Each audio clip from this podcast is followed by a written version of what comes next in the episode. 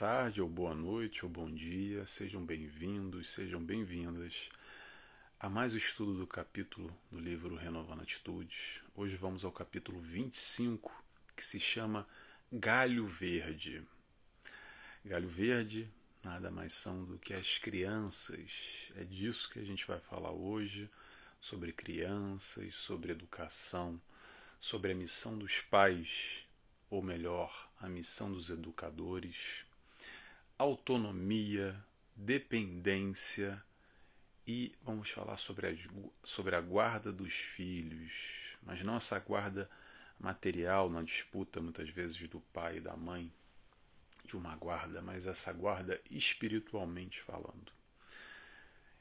É mais ou menos isso. Para dar início, como sempre, eu convido a todos, quem quiser fazer oração comigo, fechando os olhos, agradecendo a Deus primeiramente, a Jesus, nosso mestre guia, nosso amigo, a toda espiritualidade de luz que dá sustentação para mais esse estudo, que possamos estar aqui reunidos, aprendendo com Hamed, aprendendo com o Evangelho, que possamos dar início a mais essa reunião. Muito obrigado, graças a Deus, que assim seja. Então vamos lá, vamos começar hoje eu separei aqui seis trechos para ler, que tem bastante coisa, fala sobre criança e traz uma perspectiva bem interessante. Nada que é grande novidade, mas ainda se, se faz necessário porque para a gente é bom repetir, a gente ainda está um pouco distante, então é bom a gente massacrar essa informação e aprender aos pouquinhos. Vamos lá? Já no primeiro trecho, ele nos diz o seguinte: quando crianças, somos como uma argila frágil, ou mesmo como um galho verde, prontos para ser moldados ou direcionados pelos nossos pais, que têm por missão desenvolver nossos potenciais como uma de suas principais tarefas. Determinados atos no ambiente familiar podem melhorar e desenvolver ou deteriorar e inibir a organização psicoespiritual da personalidade infantil. Um ponto básico para a compreensão e aceitação dos conceitos de educação em profundidade é o fato de que as crianças, no início de seu desenvolvimento, são forçadas, entre aspas, forçadas, a aceitar as regras dos pais, que se esquecem de que os filhos não são um livro em branco, mas almas antigas que carregam consigo enorme bagagem de experiências no seu currículo espiritual.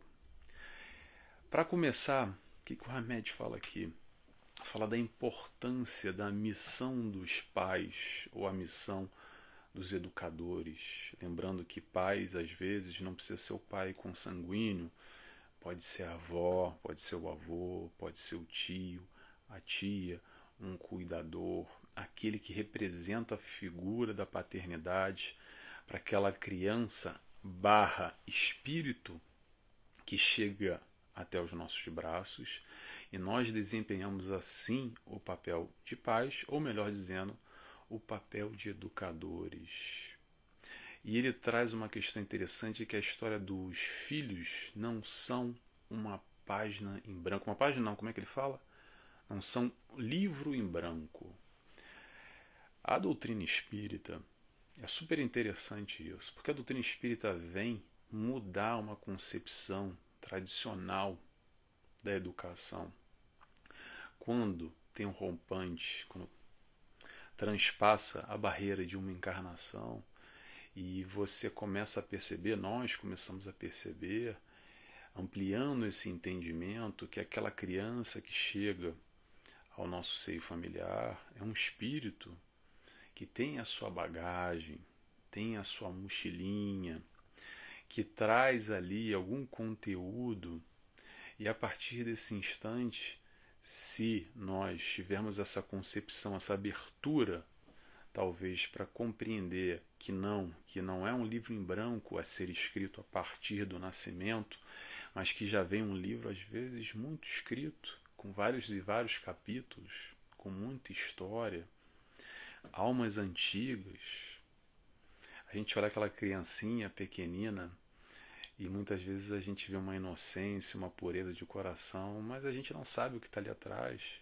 Pode ser um espírito muito evoluído a nível moral, ou mesmo a nível intelectual de uma encarnação passada, ou também pode ser um espírito muito endurecido ainda, com muitas dificuldades, com muita predisposição ao ódio, ao rancor, a questões ainda a serem trabalhadas, a negatividade de uma maneira geral.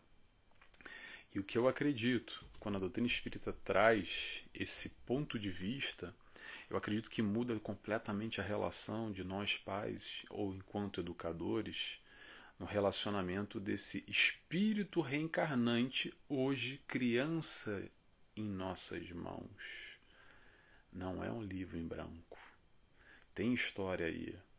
Então vamos tentar entender que história é essa, que aspirações, que tendências que esse espírito está trazendo, positivas, negativas, para a gente colaborar nesse processo de educadores da melhor forma possível. Sempre lembrando, não existem pais perfeitos, porque não existem pessoas perfeitas.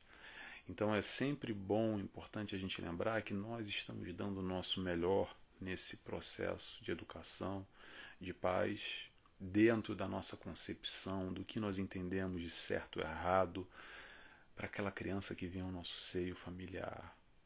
E principalmente na questão dos valores, o sistema de crenças e valores é aprendido dentro de casa. Não é lá largar a criança com o YouTube, lá no, no, no tablet, no celular, e deixar a vida criar os valores, a base fundamental, a escola também não vai dar, o amiguinho não vai dar, a televisão não vai dar, o programa na Netflix não vai dar. Quem vai dar são os pais. Toda essa base que nos norteia em nossa vida é dada durante esse processo onde somos a tal argila maleável ou tal galho verde, como Hamed coloca, para assim sermos moldados dentro do possível frente aos valores que os nossos pais passam para nós. Claro que às vezes a gente vai de contraponto e não concorda muito, tudo bem. Mas o importante é saber que os nossos pais, de alguma forma, deram o melhor por nós. E nós hoje podemos sim dar o melhor pelos nossos filhos. E assim essa dinâmica, sem a tal forçação, como o Hamed coloca aqui, forçar as regras. Claro que é importante ter regras, sem dúvida alguma.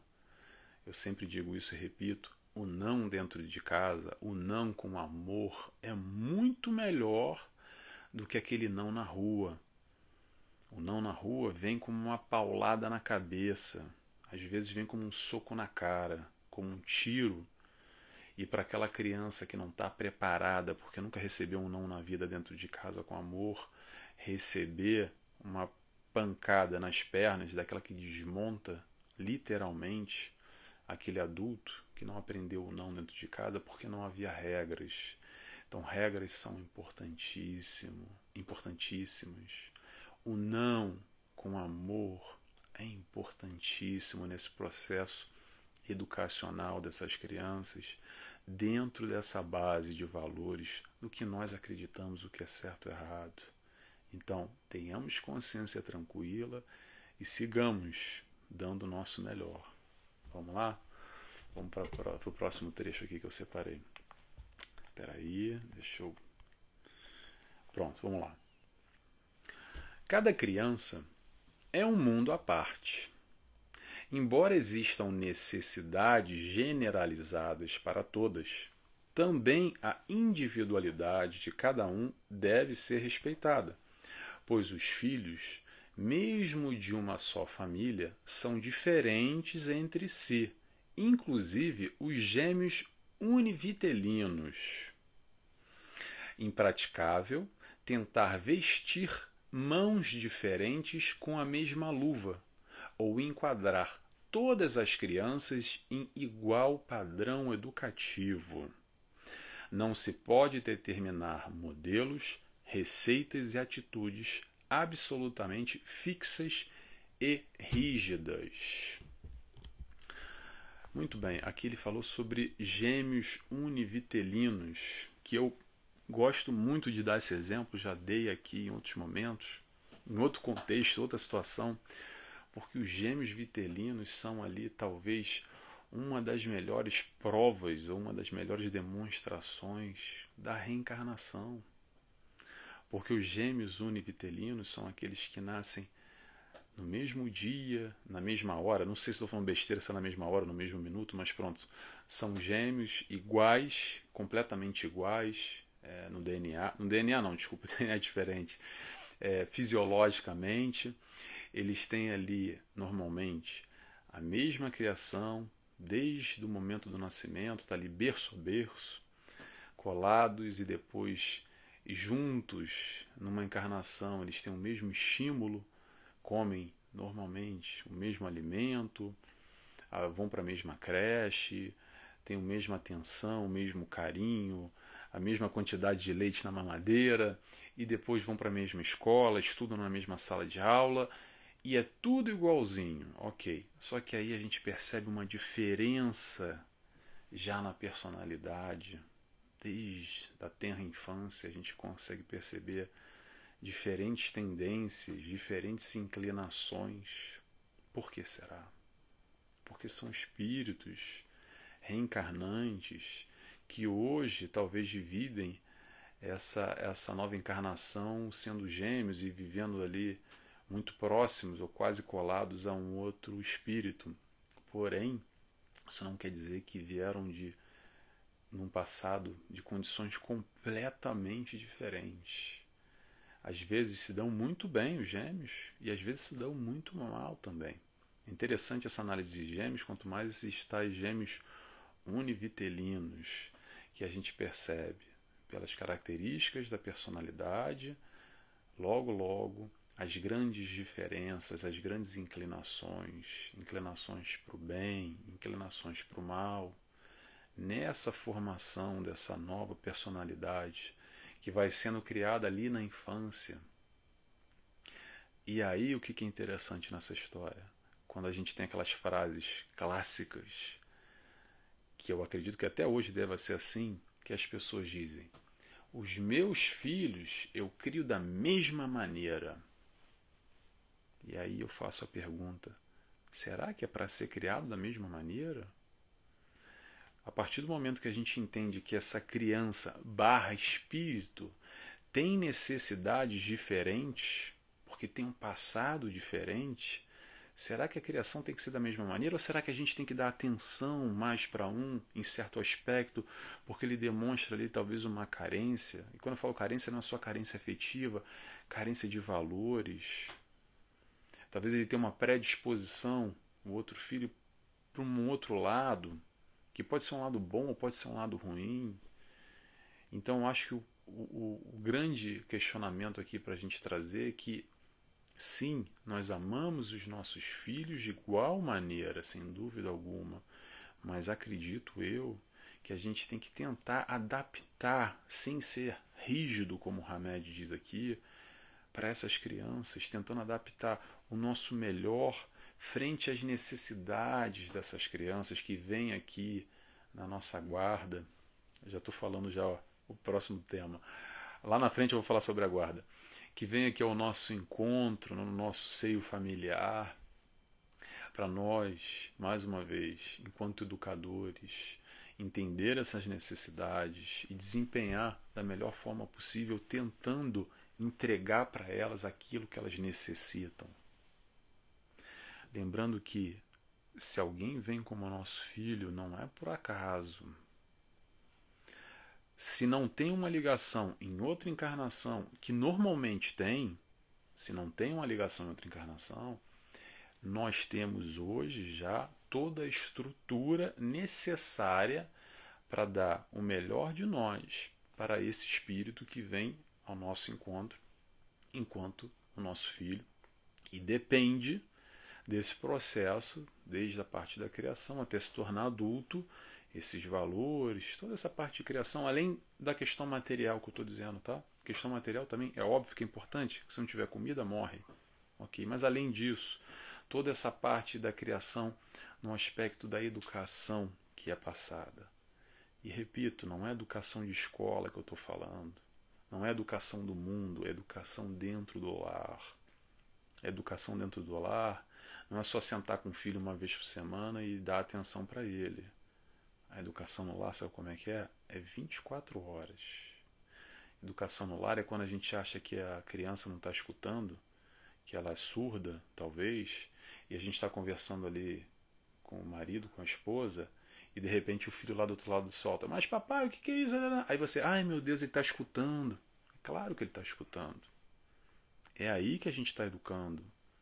Quando a gente está falando mal de alguém, com o nosso companheiro, com o nosso amigo, quem quer que seja, e o nosso filho está ali absorvendo aquilo. São as tais esponjas que vão adquirindo tudo, tudo de bom e tudo de ruim nesse mundo que está ao redor dela. E esse mundo que está ao redor dela normalmente é onde? É no, é no, no, no nosso lar, é na nossa casa. Então é nesse instante que a gente tem que ter uma preocupação maior e entender que esse espírito que está ali vai estar tá absorvendo tudo, tudo de bom e tudo de ruim também. Não dá para filtrar. Quando aquela história que a criancinha vai lá e xinga e bate alguém na escola e é chamado e o, pai fica assustado. Mas como assim ele fez isso? Onde é que ele aprendeu? Interrogação. Será que ele aprendeu nessa encarnação, numa encarnação passada? Qual o tipo de oferta de estímulo que ele está tendo dentro do lar? Será que quando você larga lá na mão dele um telemóvel, um celular, um tablet, e aí você nem sabe o que ele está vendo no YouTube, eu te pergunto, o que, que ele está vendo no YouTube? Você nem sabe, porque você nem olha. E ali, às vezes, não é um conteúdo muito legal. A gente sabe de quanta coisa ruim, quanta maldade que tem que roda por aí. Então é importante essa vigilância. Claro que hoje em dia não dá para fugir de YouTube. Eu não estou falando para ninguém dar celular na mão de criança, não é isso. Mas se vai dar, vamos ter atenção ao que essa criança está consumindo, porque é isso que ela vai estar tá aprendendo. Esses valores, direto ou indiretamente, vão estar tá sendo ali imprimidos ou tatuados, digamos assim, para essa criança nesse processo de crescimento. Vamos lá? Vamos continuando? Hamed nos diz: um outro ponto importante é que, em muitas circunstâncias, as reações educativas dos pais não atendem basicamente às necessidades dos filhos, porém a deles mesmos. Inconscientemente, tentam educá-los através das projeções de seus conflitos, frustrações e problemas pessoais nunca atingindo uma dinâmica profunda e direcionada às reais necessidades dos filhos. Certos adultos vivem suas dificuldades interiores na vida da criança, tentando resolver seus problemas nos problemas infantis, sentindo-se destroçados ou vitoriosos conforme as derrotas e os triunfos dos filhos. Isso a gente vê muito por aí. São os pais que projetam nos filhos. Sabe como é que é? É o pai que queria ser jogador de futebol, médico, a mãe que queria ser atriz ou cantora, ou médica, ou filho cantor, ou qualquer outra profissão. Tá? E não conseguiu, porque não sei, porque não jogava bem a bola, não consegue cantar, não é muito bom de escola, de estudo, ou não teve oportunidades. E aí os pais projetam aquilo naquela criança, acreditando ou tentando reviver aquilo que não viveu no passado. E principalmente ligado ao esporte, eu gosto muito de esporte, com futebol, a gente percebe isso demais quando tem lá os garotos jogando bola e às vezes os pais que são muito envolvidos, muito mais do que os filhos. E às vezes na própria torcida os pais saem na briga na mão porque se envolvem com a pelada, com a escolinha que o, os garotos estão jogando, porque projetam uma necessidade de viver aquele sonho que ele não pôde viver através da criança, por exemplo. Ou então aquela história que assim, porque eu sofri muito no passado, então eu não quero que a criança sofra. Ok, isso é uma questão de amor. É óbvio que a gente se preocupa e não quer que nossos filhos sofram de maneira nenhuma. Tudo bem. Só que a gente coloca numa bolha essa criança, super protegendo ela, quase querendo trancar em casa e para ela não viver no mundo e lidar com tanta maldade, com tanta coisa ruim. Só que aí é o seguinte, mais cedo ou mais tarde ela vai ter que ir para o mundo. Por mais que nós protegemos as nossas crianças, nem que seja pelo desencarne, nem que seja pela morte, um dia você vai embora e o teu filho vai ficar como?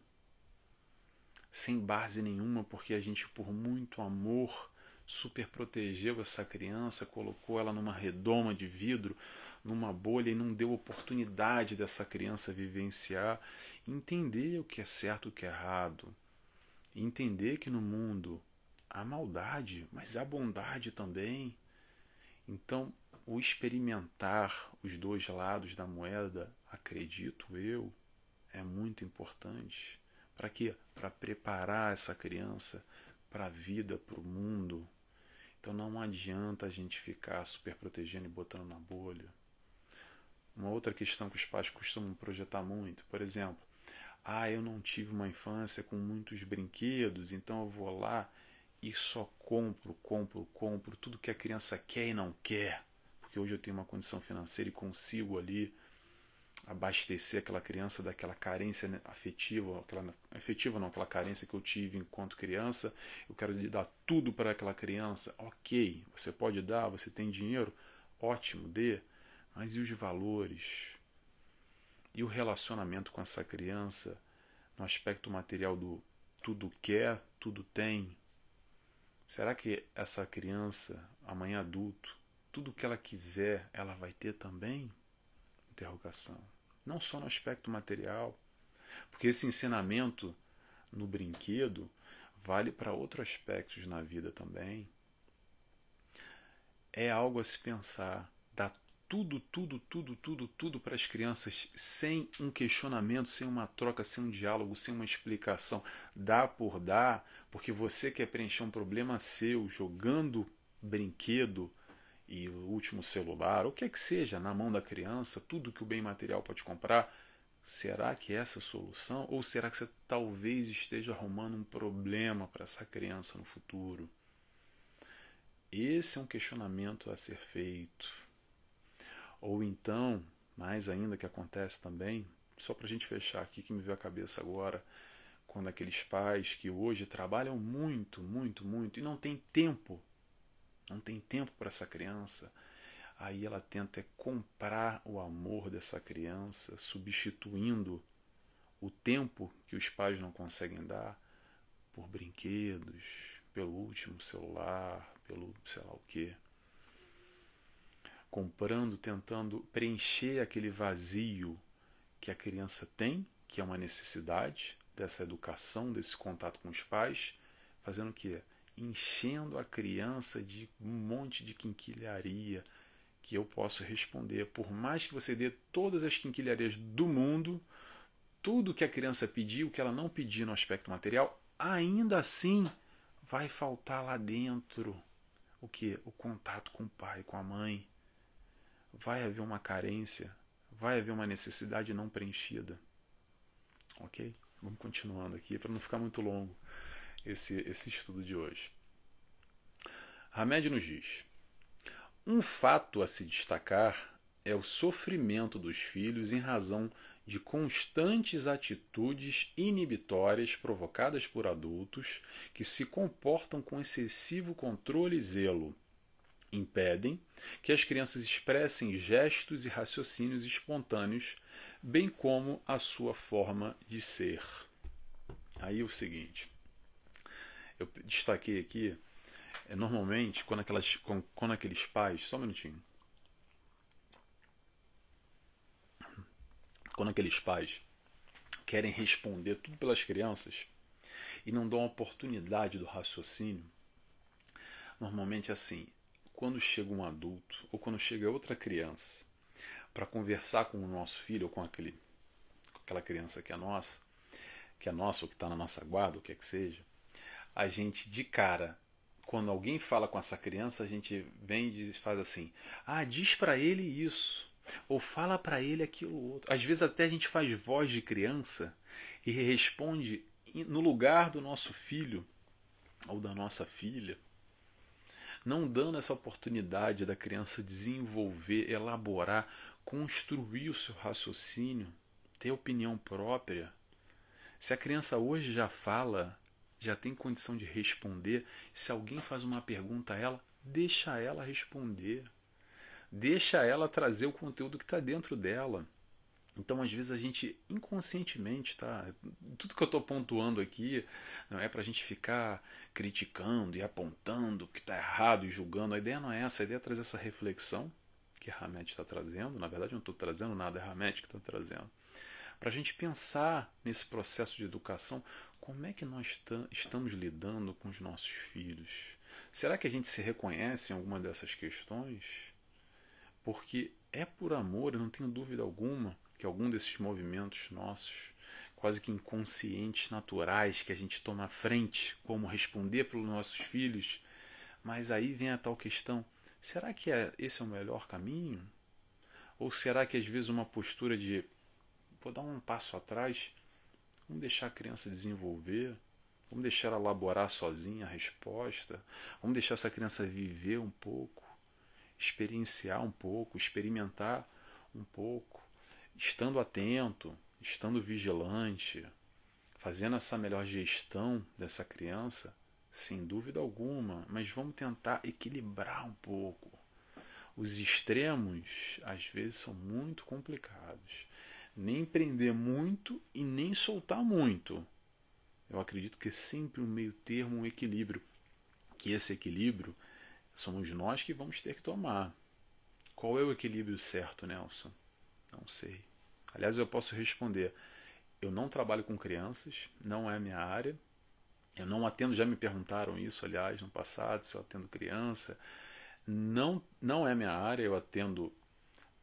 Não é nem pré-adolescente, é adolescente para adulto já, porque eu não tenho muita didática, não sou muito bom em lidar com crianças, mas há várias linhas, várias terapias, vários terapeutas especializados em lidar com crianças e que tentam buscar exatamente esse equilíbrio, como eu estava dizendo ainda há pouco. Que cada vez mais, infelizmente, as nossas crianças do mundo apresentam muitas dificuldades e muitas complicações e às vezes precisam, sim, de um atendimento, de uma atenção profissional, especializada e às vezes se faz necessário. Então, a busca do equilíbrio. Vamos continuando? Vamos lá. Hamed nos diz: super protegidos contra os erros, defendidos dos problemas e dificuldades, vemos-los crescendo à sombra dos pais, indecisos até sobre a mais simples opção, numa situação de dependência e apego que se prolonga, em muitos casos, durante toda a encarnação e também, por que não, nas futuras. E aí eu separei aqui autonomia e dependência. Autonomia e dependência. Mais uma vez voltamos ao nosso automatismo na criação, que apesar do nosso amor, ou por amor, os pais, os avós, criam sim dependência, transformam essa criança dependente, estimulam o apego, o apego às coisas, o apego às pessoas.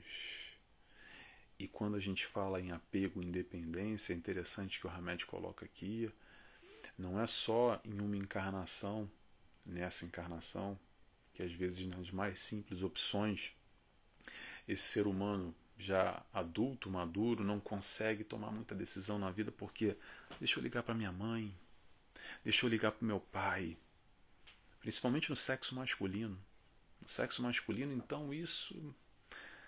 Com certeza agora você pensou em alguém, lembrou daquele cara, hoje marmanjo, já de quase 50 anos de idade, que tem que ligar para a mãe para saber o que, vai, o que vai vestir, o que vai comer, o que vai fazer.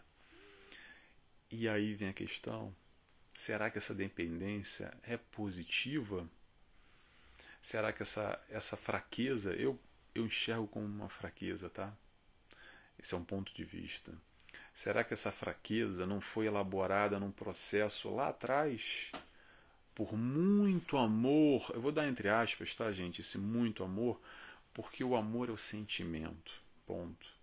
Agora, ainda assim, às vezes por amor a gente sem querer, sem querer querendo, a gente complica esse processo educativo com essas crianças, jovens, adolescentes que se tornam adultos e adultos frágeis. Adultos frágeis. Muitas vezes esses adultos hoje sofrem exatamente por uma dificuldade, por uma, uma carência, por uma superproteção, por um apego, por uma dependência criada lá atrás. E por isso é importante a gente refletir discutir, conversar, para que possamos ser melhores pais nessa vida. E como o Hamed falou, essa dependência às vezes é criada hoje e isso passa para outras vidas. Porque é sempre bom lembrar, a gente esquece um pouco, tá? Que é o seguinte, os laços de hoje, criados hoje, continuam no futuro mesmo após a morte, em outras encarnações. Então o filho de hoje, como eu disse ainda há pouco, Pode ter sido um familiar em outra encarnação no passado, e às vezes essa questão da dependência já era criada, esse apego já existia lá numa outra encarnação, ou pode continuar numa encarnação seguinte, porque não é aquela história do que morreu, acabou. Ah, morreu, acabou. Não é assim. O que acontece é que um vai para o plano espiritual mais rápido e o outro vai depois. Mas no planejamento reencarnatório, muitas vezes voltamos todos no mesmo laço, no mesmo seio familiar.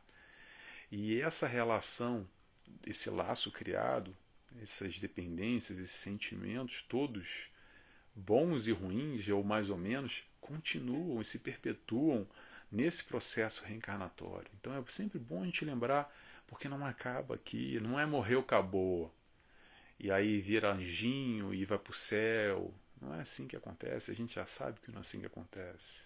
Algo além. Vamos continuando para fechar já. Hamed nos diz o seguinte: Pais generosos, de espírito totalmente isentos de crítica destrutiva, aproximam-se das crianças com o objetivo real de lapidá-las num clima constante de muito amor e compreensão, jamais se esquecendo de que elas não são suas, mas almas eternas, em estágio temporário no recinto de nosso lar. São criaturas de Deus a caminho da luz. Temporariamente, como ele fala aqui, não são suas o meu filho, o teu filho, o nosso filho, não é nosso. É nosso. Momentaneamente ele é nosso. Eles estão sob a nossa guarda.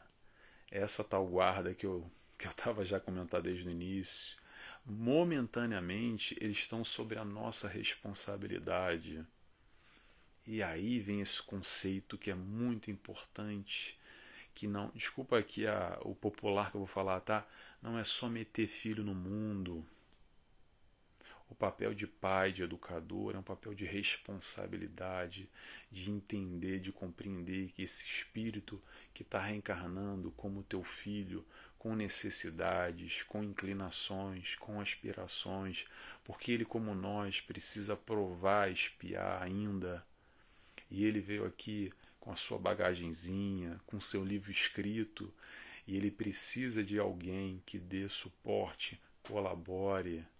Não é só, como é que fala, uma noite de carnaval, uma noite de verão, por prazer, ir lá e meter um filho no mundo e depois vida que segue. Não é vida que segue. Ou pelo menos não deveria ser, acredito eu. Então, que possamos estar conscientes desse papel de pai, de educador, e lembrando que esses filhos são nossos nesse momento, e que eles continuam, são, somos todos filhos de Deus, são na verdade nossos irmãos, porque hoje ele é nosso filho, amanhã ele será nosso pai, e depois ele vai ser nosso irmão, e depois ele pode ser nossa esposa ou pode ser nosso marido porque o laço eterno de fraternidade, de amor que nos liga, rompe essa questão desses papéis físicos momentâneos na carne que a gente tem de pai, filho, marido, esposa, tio, avô e avó. Isso tudo se mistura. Então esse filho hoje pode ter sido uma esposa no passado, pode ter sido um pai, pode ter sido um avô, pode ter sido uma mãe, pode ter sido um vizinho, pode ter sido um tio, Pode ter sido aquele camarada lá que você não perdoou, que você arrumou uma briga braba, braba, e que agora tá aí teu filho como oportunidade de vocês se amarem novamente, se reenquadrarem. Enfim, pessoal, é isso. Acho que já foi bastante de hoje. É, Palavra-chave: crianças. Escreve aí, por favor, quem está acompanhando, quem está assistindo crianças aí no YouTube, no Facebook, no Instagram, para eu ver quem está acompanhando. Eu gosto de saber quem está trocando comigo aqui, nem que seja no visual. Não é ao vivo, mas pronto, está aqui comigo, tá bom? Quem quiser ficar comigo agora para a oração final, agradecendo a Jesus, a Deus Pai, agradecendo toda a espiritualidade de luz, agradecendo a Hamed Obrigado por estarmos aqui reunidos, obrigado por esse momento e que possamos continuar assim, refletindo, pensando, indo além, colocando na prática todos esses ensinamentos. Muito obrigado. Que assim seja, graças a Deus. Pessoal, até segunda-feira que vem. Tchau, tchau. Obrigado.